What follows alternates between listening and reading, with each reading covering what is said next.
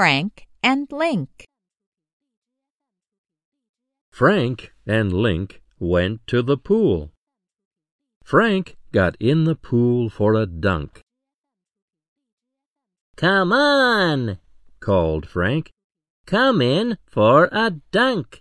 You will not sink. Link was thinking about swimming.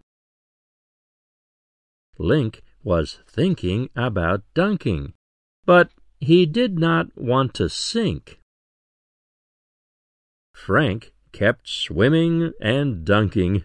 Link kept thinking about sinking. Come in, called Frank with a wink. Just think of the pool as a big sink. Come in, called Frank to Link. Just think of the pool as a cool fish tank. Link got up to look in the pool. Clink, clank went his tags.